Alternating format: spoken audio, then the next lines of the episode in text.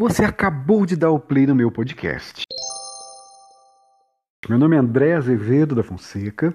Eu sou professor na Universidade Estadual de Londrina, mas atualmente eu estou passando uma temporada na Espanha como professor visitante na Universidade Complutense de Madrid. Uh, e nesse podcast, como prometido no episódio anterior, eu quero falar sobre o primeiro livro que eu li em 2019 e é de fato um livro muito promissor que pode contribuir para que a gente resolva esse grande problema que tem é, imposto um desafio muito complicado e que tem comprometido, inclusive, a nossa experiência com a internet.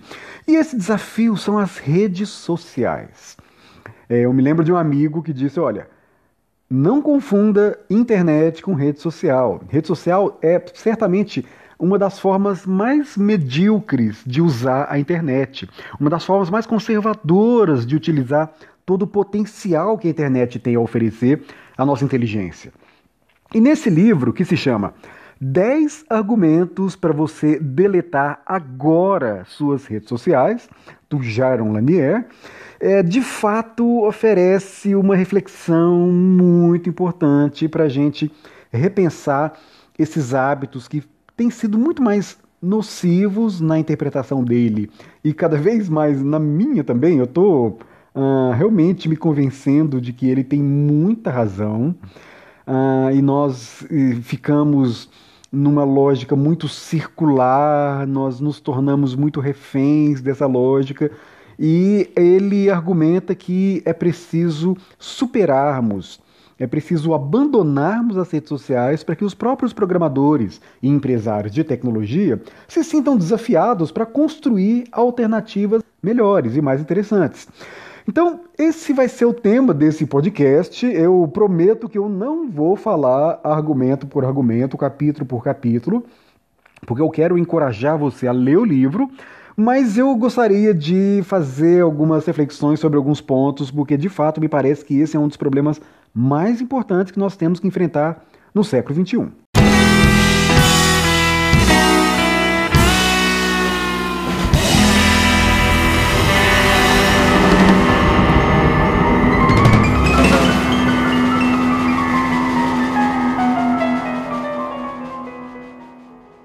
Então, antes de tudo, o Jérôme Lanier, ele é um cientista, músico, escritor, mas ele é muito mais conhecido por conta do seu trabalho pioneiro com, na realidade virtual, também nessa discussão mais política né, e humanista sobre economia sustentável no contexto digital. É, ele tem uma startup lá nos anos 80, VLP Research, e que criou de fato os primeiros, as primeiras experiências em realidade virtual é, para fins comerciais. Ele foi o cara que introduziu a noção de avatares, de experiências multipessoas em mundos virtuais. Então ele é um cara importante na história das tecnologias ah, no final do século XX e no começo do século XXI. É, e ele é realmente considerado um outsider assim, no Vale do Silício, por conta das suas reflexões críticas em relação aos caminhos que a internet e, sobretudo agora, as redes sociais acabaram tomando é, por conta desse modelo de negócio que para ele é o grande problema das redes sociais.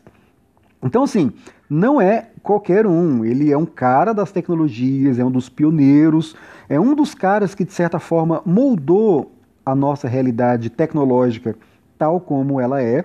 Moldou talvez não seria a palavra certa, mas ele é um dos construtores desse mundo novo tecnológico que nós conhecemos por isso, a sua interpretação tem muito valor. Eu acho que ele deve ser ouvido justamente por conta dessa sua perspectiva crítica. Ou seja, ele é um dos construtores, mas ele é, ao mesmo tempo, e talvez por causa disso, ou melhor, certamente por causa disso, um dos principais críticos. É, e ele, então, é muito claro: ele diz que sair das redes sociais é a única forma de descobrir o que pode substituir esse grande equívoco. Então, ele é muito claro. Para ele, redes sociais são um equívoco. Redes sociais são um descaminho. Nós é, optamos, ou melhor, essas empresas que descobriram esse modelo de negócio de capturar dados, uh, levar publicidade individualizada, fazer análise de perfis e oferecer supostamente né, de forma gratuita esses serviços a troco de todo esse comércio de troca de dados, de captura de dados, isso para ele é um grande equívoco. Nós nos entregamos a uma lógica que tem sido muito prejudicial. Uh, e por conta disso, ele argumenta que de fato não há outro caminho a não ser sair fora de rede social.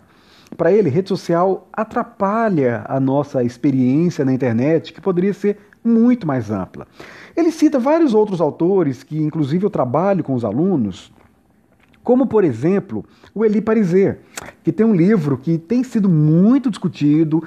Ele, de certa forma, em alguns ambientes, ele chega a ser controverso, porque há pessoas que não percebem ou não admitem que o Eli Pariser realmente está correto na sua interpretação, mas o Eli Pariser, no livro O Filtro Invisível, ele fala sobre aquilo que ficou conhecido como bolhas ideológicas nas redes sociais. Ou seja, por conta da sua própria característica, as redes sociais acabam nos, segundo Eli Pariser, acabam nos é, aprisionando em uma rede muito autorreferente de referências.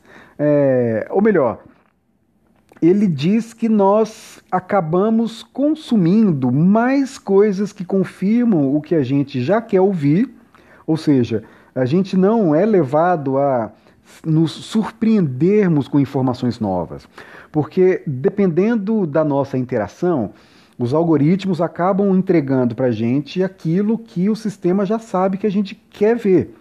É, mesmo quando entrega algum material que aparentemente contraria as nossas expectativas, mas é, ele sabe que aquilo vai atrair a nossa atenção e vai fazer com que a gente reaja de forma muito intensa. É, porque esse é o objetivo de rede social, fazer com que a gente engaje, fazer com que a gente fique viciado. Eu falei sobre isso no outro podcast. Então percebam como que esse sistema, esse modelo de negócio, esse, essa plataforma não oferece as melhores condições para a gente desenvolver o máximo do nosso potencial humano de inteligência, de criatividade. É, não é esse o objetivo. Então, ele faz uma pergunta retórica. Como permanecer independente em um mundo onde você está sob vigilância contínua e é constantemente estimulado por algoritmos operados por algumas das corporações mais ricas da história, cuja única forma de ganhar dinheiro é manipulando o seu comportamento? Ele é muito claro é, na forma de nomear essas empresas. Para ele, é isso que se trata: manipulação de comportamento.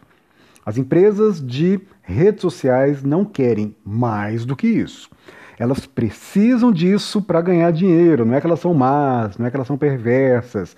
Manipulação do seu comportamento é o modelo de negócio dessas empresas. Elas precisam que você haja de determinada forma.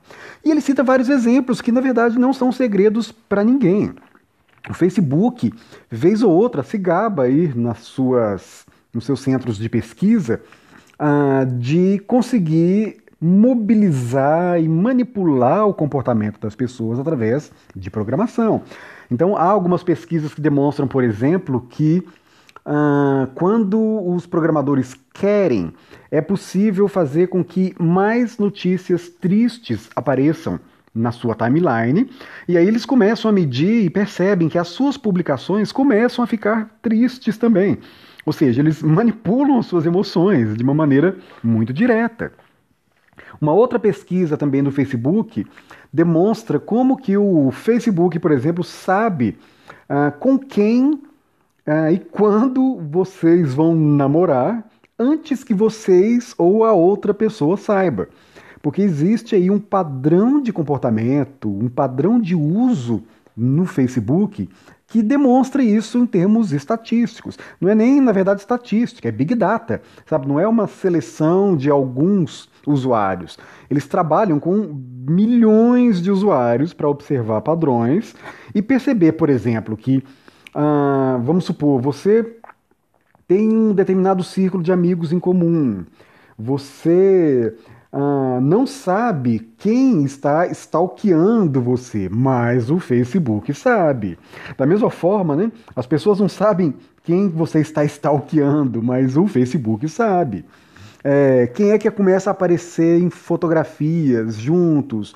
Quem é que começa a mandar inbox? Começa a usar determinados termos.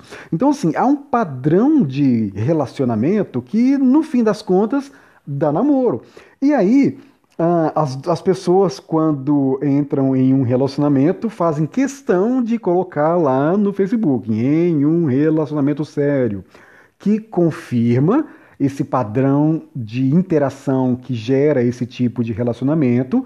O algoritmo aprende com esse tipo de informação que a gente oferece gratuitamente para eles e vai ficando cada vez mais preciso nas suas eu não vou dizer o termo previsão, porque isso não é magia, é, é matemática, é programação. Fica cada vez mais preciso ah, nas suas análises sobre as tendências, sobre as probabilidades é, e sobre o nosso comportamento. E por conta disso, é perfeitamente capaz de manipular.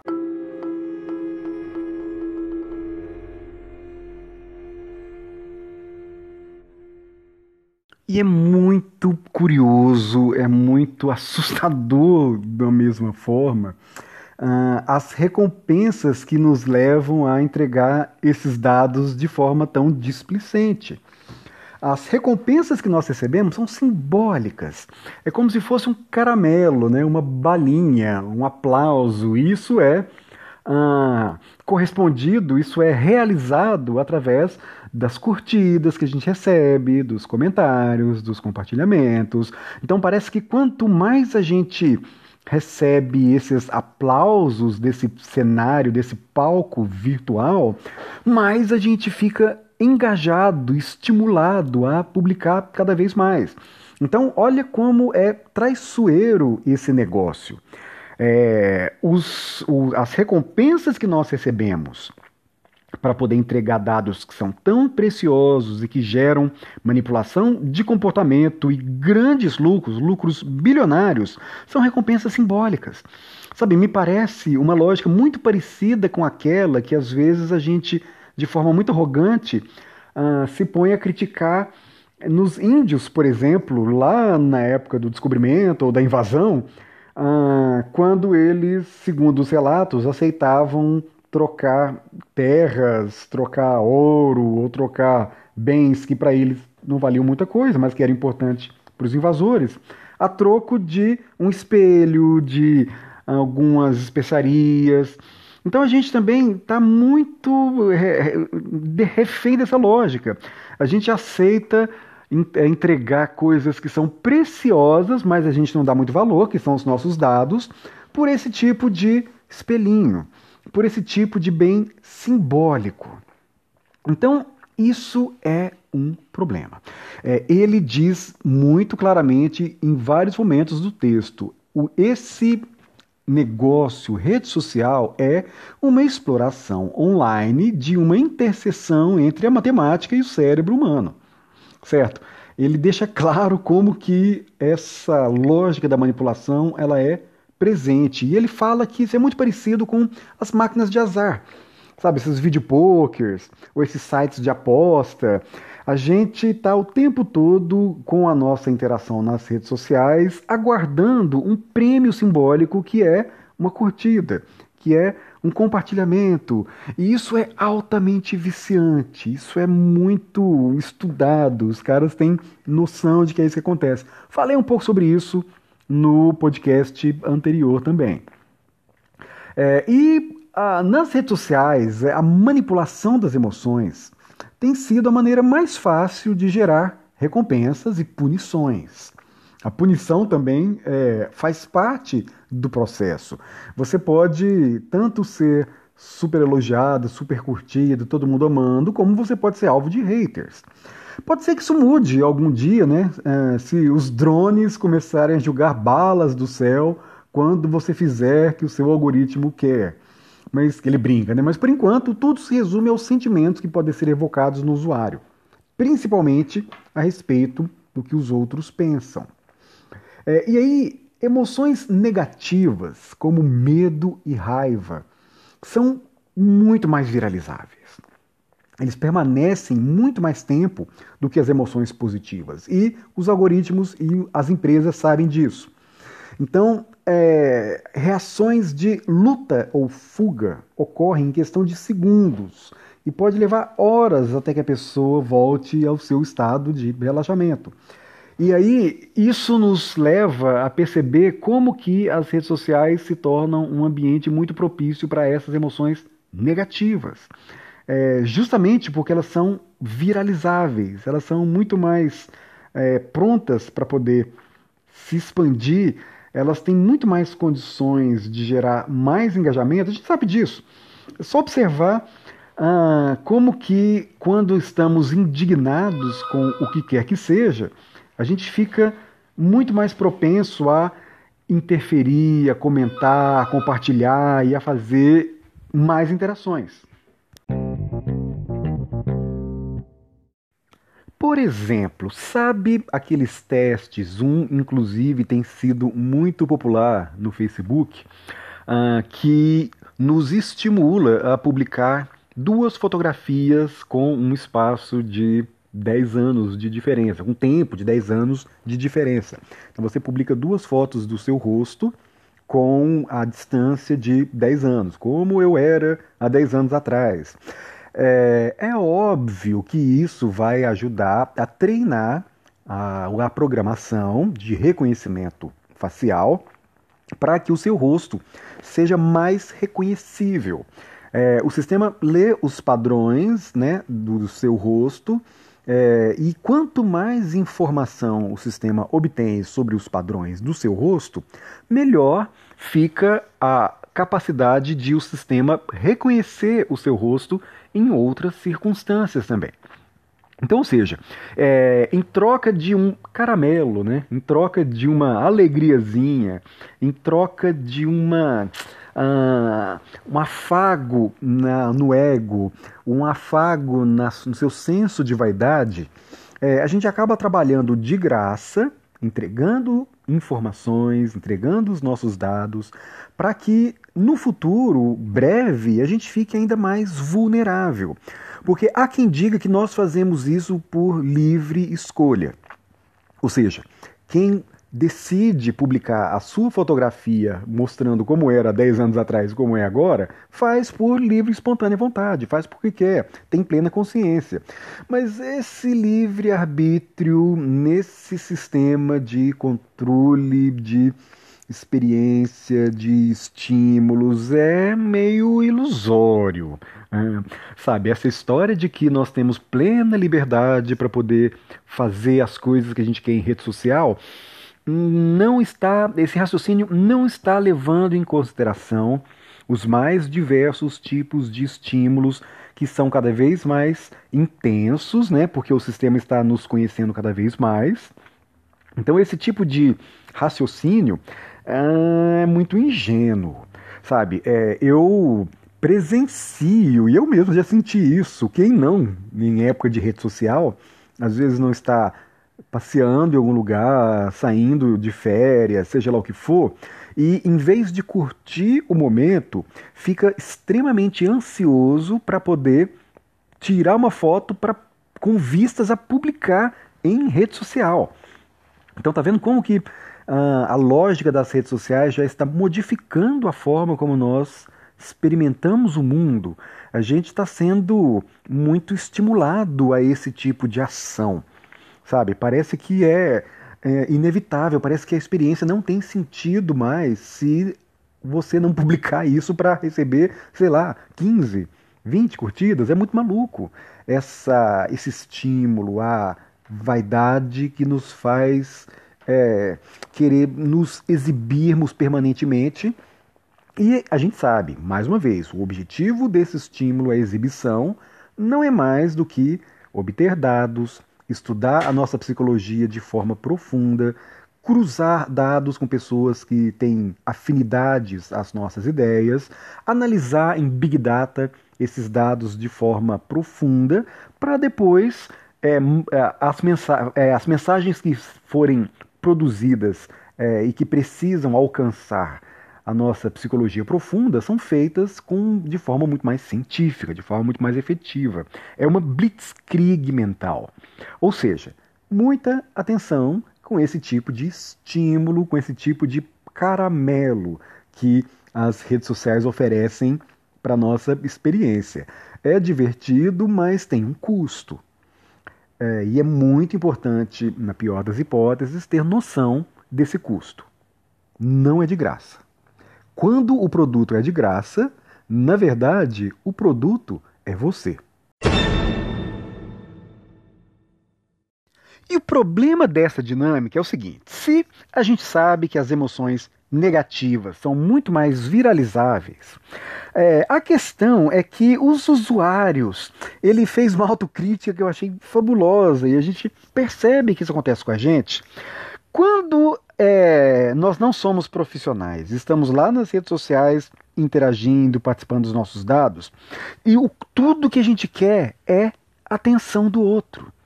Sabe, é muito impressionante esse mercado da vaidade. É, o sistema estimula a nossa vaidade. Eles querem que a gente pare de curtir o nosso dia a dia, porque uh, o objetivo de estar naquele momento, naquele museu, naquele jantar ou naquela viagem é bater uma foto para colocar em rede social, para que os outros fiquem com inveja ou para que os outros fiquem admirados. Então a gente teve o nosso comportamento modificado por conta dessa lógica de vaidade. É, mas o problema, mais uma vez, é que quando a gente não tem nenhuma riqueza além da atenção a ser conquistada, é normal que as pessoas comuns acabem se tornando imbecis. Porque os holofotes sempre apontam primeiro para os mais babacas. É o que ele coloca no seu livro, e é verdade. A gente vê como que uma das formas mais certeiras de arrumar visibilidade nas redes sociais é arrumando treta, fazendo barraco. Ou seja, quanto mais babaca você for, evidentemente, mais visibilidade você conquista. E isso é uma característica intrínseca ao sistema. Me parece que, é, segundo o Jairo Lanier, por, pelo menos, né, isso faz parte da lógica. Às vezes, as plataformas e, e fingem dizendo que querem barrar haters, querem barrar trolls, querem barrar fake news.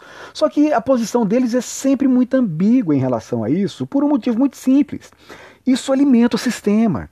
É isso que gera engajamento. Eles ganham muito dinheiro com perfis falsos, sabe? Com tretas, com ódio, com bullying. Então, é, olha como que para as empresas, na lógica capitalista empresarial, é muito difícil você eliminar precisamente esses estímulos raivosos que geram tanta lucratividade.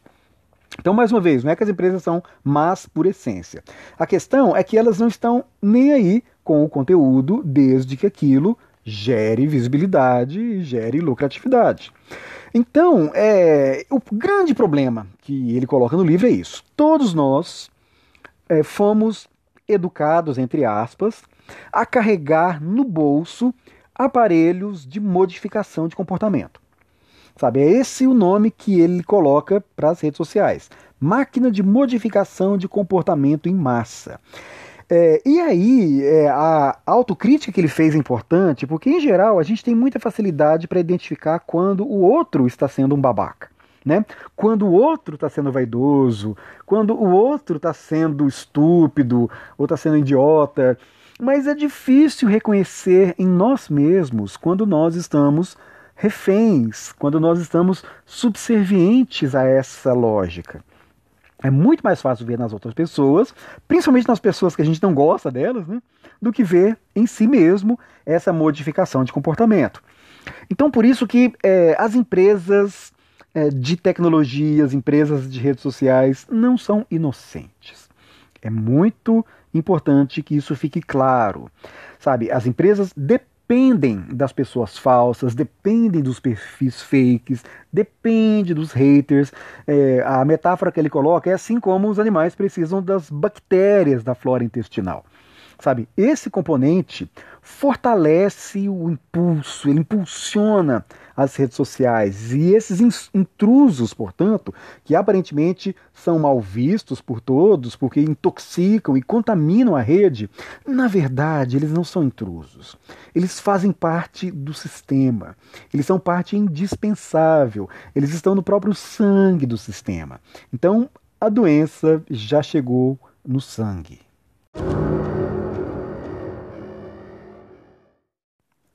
Eu falei um pouco né, sobre uh, fake news, né, como é que não há fake news maior do que a nossa própria timeline. É, e isso se dá, é óbvio, porque a gente sabe que estamos sendo vigiados.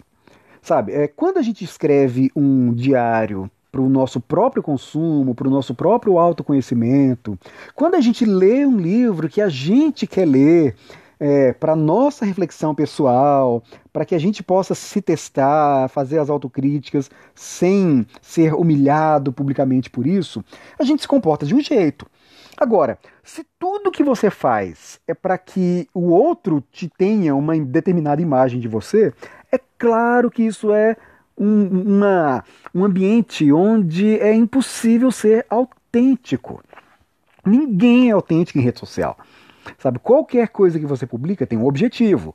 O que, que você quer? Você quer posar de vítima? Você quer posar de inteligente? Você quer posar de bem-sucedido? Você quer posar de bem-amado? Seja lá qual for é, o objetivo da sua exposição, ela não é autêntica, justamente porque ela tem esses objetivos de visibilidade, é, de exibição frequentemente narcisista das suas próprias experiências, de modo que é, a gente vive em um ambiente onde todos estão fazendo isso. Então, ou seja, é, é uma relação muito corrompida por esse tipo de interesse. Isso é natural. De novo, ninguém se comporta de forma natural, ninguém entrega as verdades mais interessantes, mais vulneráveis de si mesmo é, em um ambiente ultra vigiado. Então, isso é uma outra questão que faz com que redes sociais se tornem tóxicas, se tornem ambientes pouco propícios para debates interessantes, para conhecer a alma das pessoas, sabe, para conhecer o que as pessoas têm de melhor. E por isso ele insiste, não há outro caminho senão dar o fora de redes sociais. Isso é é, para ele é um mantra praticamente, sabe? Ele deixa claro como que parece que está todo mundo competindo uma com a outra. É, uma pessoa posta uma coisa, aí o amigo posta outra coisa, aí o outro amigo consegue mais curtidas do que um, aí você fica enciumado e tenta ser melhor, entre aspas, do que o outro na próxima postagem, colocar alguma coisa mais escandalosa, mais indignada. Então é um ciclo vicioso de exibicionismo, de exposição que não faz bem. E estimulado pela máquina, estimulado pelas empresas que ganham grana com isso. A empresa quer que você uh, publique muito, não importa se você está publicando por euforia ou por uh, indignação, por raiva, seja lá o que for. Se você estiver publicando, a máquina está feliz. As empresas estão felizes, porque ao publicar você está, de novo, oferecendo dados, né?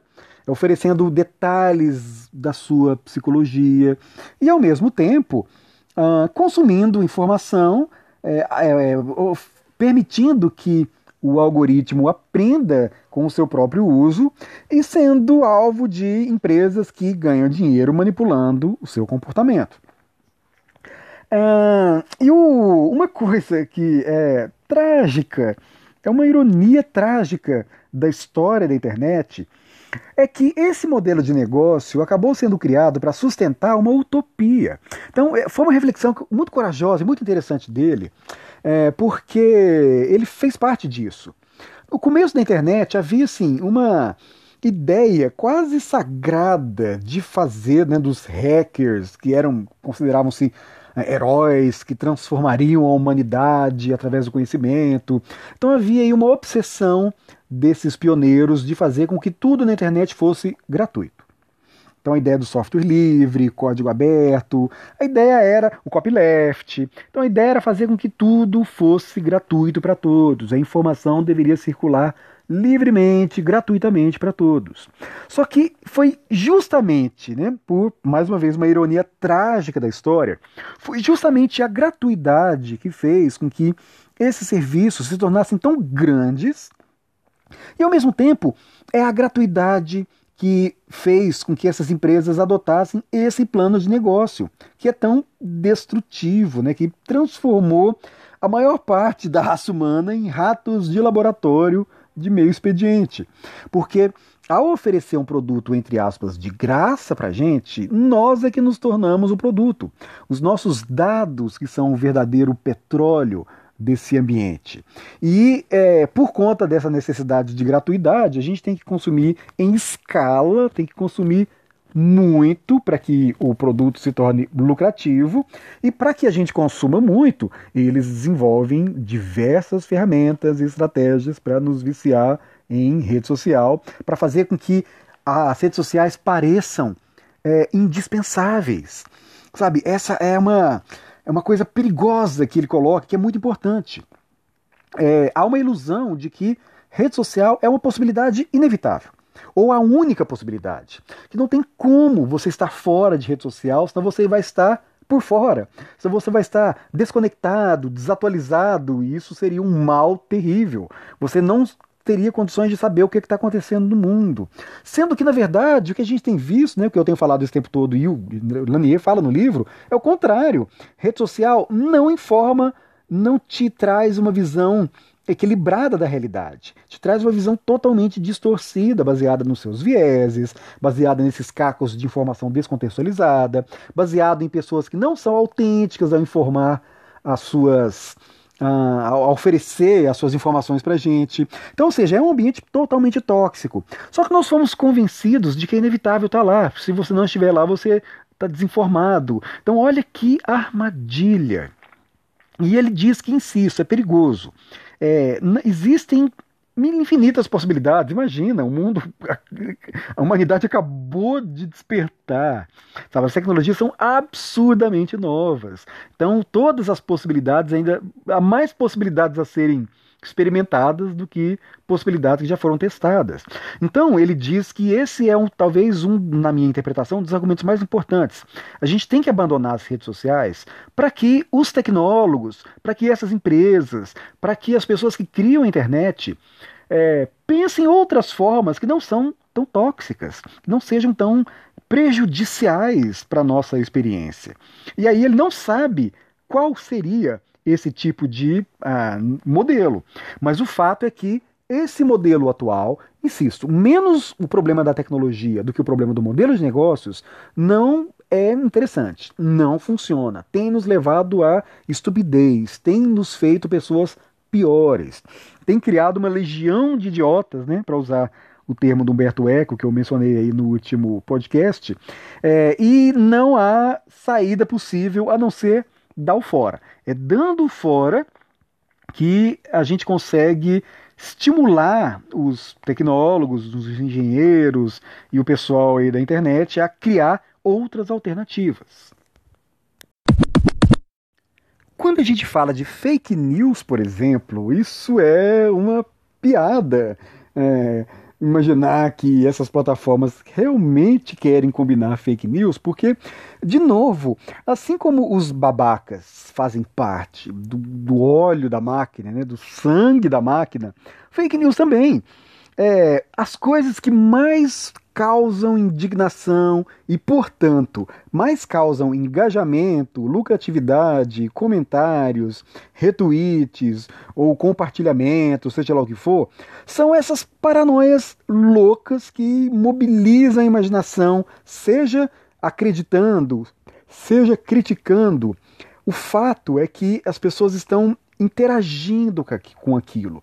Então, esse é o segredo, sabe? Essa é uma neutralidade que é perigosa, porque para eles tanto faz se é verdade ou se é mentira. Na verdade, as mentiras, como são mais viralizáveis, causam mais emoções intensas, acabam sendo preferidas em relação a matérias monas que a gente vê que não conseguem nenhum tipo de compartilhamento.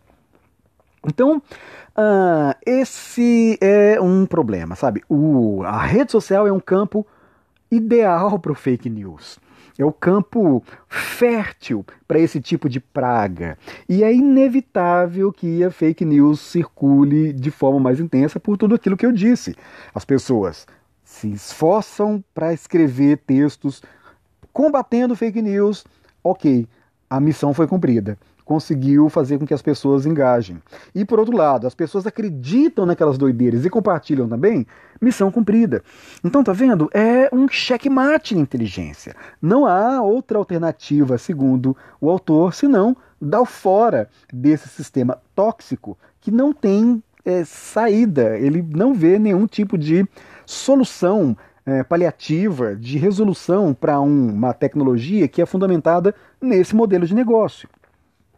Uh, e aí, tem um outro problema também que dialoga com os problemas que o Eli Pariser menciona em Filtro Invisível, que diz respeito à total impossibilidade de nós conseguirmos, com os relatos tão fragmentados de fontes diversas que chegam até nós, criar uma narrativa explicativa do mundo. Porque tudo que nós recebemos é necessariamente fragmentado, picado, não sabemos o contexto daquilo. Então é lógico que as coisas que chegam até nós nas redes sociais não têm sentido.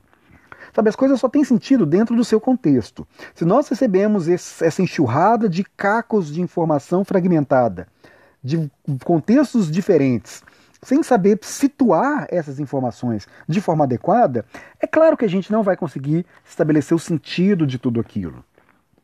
E tem um outro problema que é muito complicado também. Cada pessoa recebe um feed diferente. Sabe, aquelas informações que chegam no seu perfil são individualizadas. Então você tem a sua visão de mundo, aquilo chega de uma forma para você. E a gente não sabe quais são as informações, em que tom as informações estão chegando para outras pessoas. Então, ou seja, a gente está criando um mundo sem consensos básicos, sobretudo entre pessoas que pensam de forma diferente. Até porque nós. E outro, que é mais grave, nós não sabemos o que o outro está recebendo. É, até na época das mídias tradicionais, ok, nós tínhamos lá os jornais conservadores, os jornais mais progressistas, então era possível você ter acesso aos conhecimentos que os outros estavam utilizando para formar a sua visão de mundo. Então era possível, ok, pelo menos dialogar. Agora é muito difícil, porque de fato, como eu disse, né, os conteúdos são individualizados. Nós não sabemos o que os outros estão pensando e os outros também não sabem o que nós estamos pensando. Quais são as matérias-primas que estão construindo a nossa visão de mundo. Então percebam como que isso cria um estranhamento inesperado, até porque a utopia das redes sociais era criar uma grande comunidade, uma aldeia global. Só que é, o, o, o é, sequestro dessas empresas através desse modelo de negócio de rede social trouxe esse problema que, mais uma vez, segundo Lanier, não tem solução. Sabe, é, a solução é dar o fora. Imediatamente das redes sociais.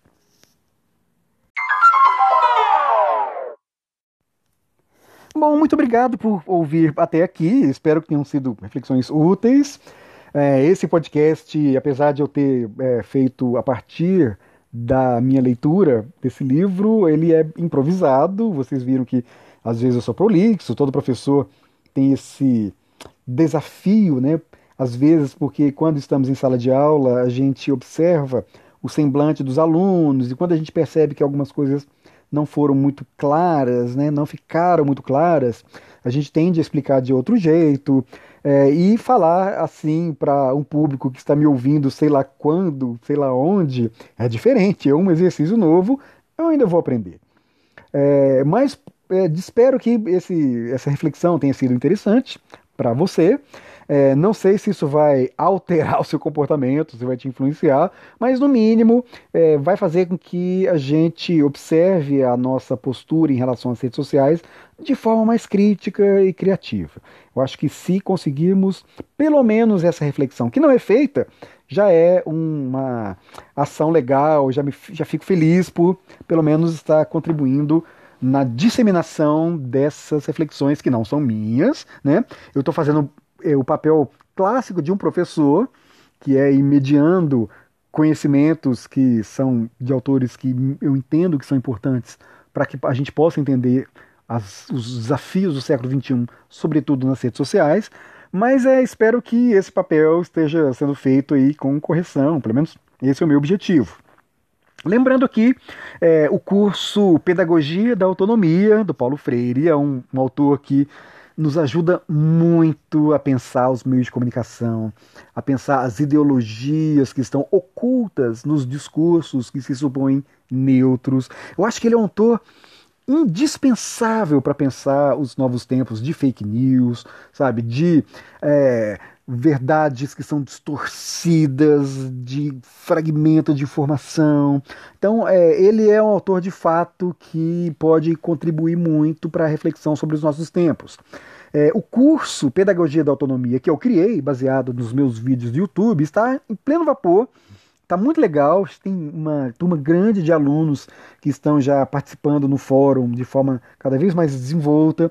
Então eu convido todos vocês que quiserem se inscrever o endereço é pedagogia, oh, desculpa, udemy.com barra pedagogia da autonomia. E atenção, olha, para os é, ouvintes do meu podcast, se você digitar o código mais Paulo Freire, tudo junto, caixa alta, tudo letra maiúscula, lá no cupom, é, você ganha metade do curso. O curso custa metade do preço. Então vale a pena. É, essa é uma oferta aqui para os ouvintes do podcast. É, e você, tenho certeza, vai se transformar, vai se inspirar, porque é um curso é, baseado em um livro inspirador. Tá? E, e a forma como eu procurei trabalhar o livro do Paulo Freire, atualizando os seus conceitos para o contexto do século XXI, é, pode ser uma, um auxílio muito interessante para quem nunca leu Paulo Freire e fazer essa reflexão inicial para se introduzir na obra com uma, com uma reflexão crítica, como eu disse, relacionada ao contexto do século XXI.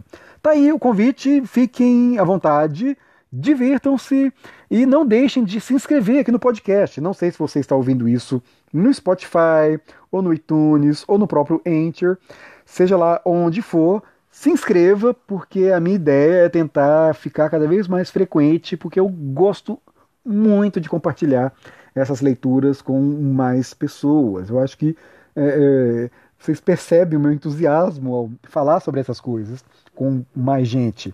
Então eu vejo que é, essa parte interessante da internet é, é muito estimulante.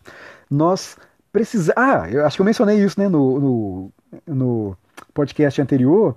O, o, Lanier diz que podcasts ainda são uh, uma experiência interessante de internet, sabe? Acho que a internet tem tudo para dar certo e podcast hoje é uma coisa que é muito legal. A gente vê como que há tempo para reflexão, sabe? Há tempo para contextualização. Não há análise massiva de dados de vocês que vão ser utilizadas para que eu faça um conteúdo personalizado. Eu acho que é uma experiência muito mais rica, muito mais interessante e nós temos o direito, sabe? Eu acho que ah, podcast é um direito. Acho que todos nós temos esse direito de expressar, esse direito de pensar, o direito de ouvir, e isso é muito enriquecedor e muito inspirador. Divirtam-se,